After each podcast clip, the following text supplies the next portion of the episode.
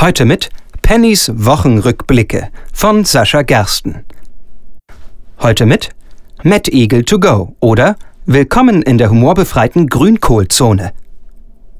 95 Prozent aller Frauen wünschen sich einmal in der Woche einen ausgedehnten Veggie Day. Nur ein Siebtel aller Befragten würde das Gemüse danach noch essen. Nichts, aber auch gar nichts darf man hierzulande noch. Am Cracklöffel nuckeln, schreiende Kinder vermöbeln oder überhebliche Fahrradfahrer mit dem Kleinlaster über den Haufen metern. Alles verboten. Nun plant die mit Bundestagsmandat ausgestattete Spaßbefreiungsguerilla der Grünen die nächste Attacke auf unsere lila Laune. Von Rind und Schwein geschnibbeltes nur noch viermal die Woche. Stattdessen donnerstags im Kantinenrezeptbuch Gemüse, Körner, Obstsalat, bestimmt mit der nebulösen Bezeichnung freiwillige Selbstverpflichtung eingeführt.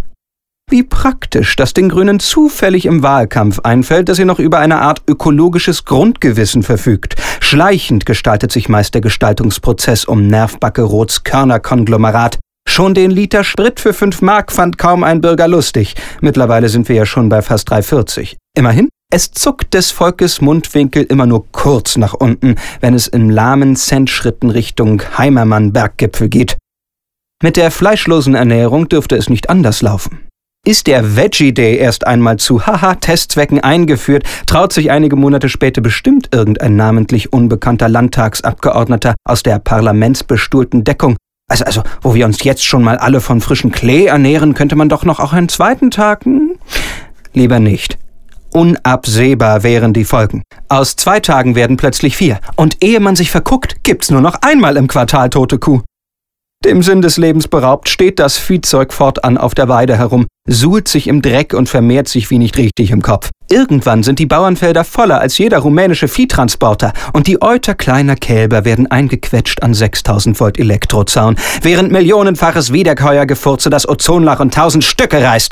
Fleisch wird im Supermarkt nur noch mit FSK 18 Siegel unter der Theke verkauft und zusammen mit Warnpostern voll adipöser Wanster ausgehängt.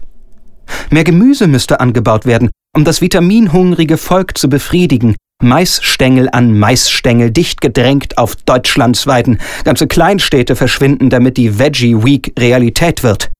Die tierisch Eiweißsüchtigen machen in der Zwischenzeit gute Miene zum fleischlosen Spiel, führen in der Ökomensa zitternd den Avocadospieß zum Munde, nur um nach Feierabend schwitzend in einem tagelichtberaubten Hinterhof beim Ex-Metzger ihres Vertrauens für 150 Euro Blutwurststulle zu mampfen. Irgendwann bahnt sich aber der Protest seinen Weg. Und aus der heutigen Gemüseminorität wird ein landesweit ausgedehnter Schnitzelprotest, Experten werden reüssierend bemerken, dass Gammelfleisch alles eine Frage der Betrachtungsweise sei. Schon heute liegt Fleisch eigentlich rosa und blank geputzt in den Kühltheken, während an Kartoffeln und anderem Gemüse manchmal mehr Dreck klebt als an einem Knabenknie nach Kickerturnier. Wenn sich alles mal gewandelt hat in 100 bis 200 Jahren und der Gemüsegourmet von heute der Sellerie-Junkie von morgen geworden ist, wenn die Erinnerung einem ins Hirn flüstert, dass die Munksprossen einst mehr Todesopfer forderten als galoppierende Lasagne, dann werden wieder Fleischtage in der Kantine eingeführt. Erstmal nur an einem Tag, um das Ganze auszuprobieren. Speckmosaik am feinsten Rinderhack mit gesalzener Edelschinkenummantelung gebacken in edelster Kuhhaut. Und zum Nachtisch Schinkenpudding mit Fettaugen.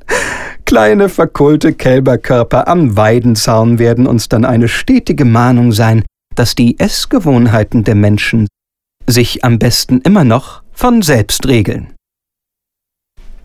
Das war ein Pennys Wochenrückblick von Sascha Gerson mit Willkommen in der humorbefreiten Grünkohlzone. www.pennys-wochenrückblicke.com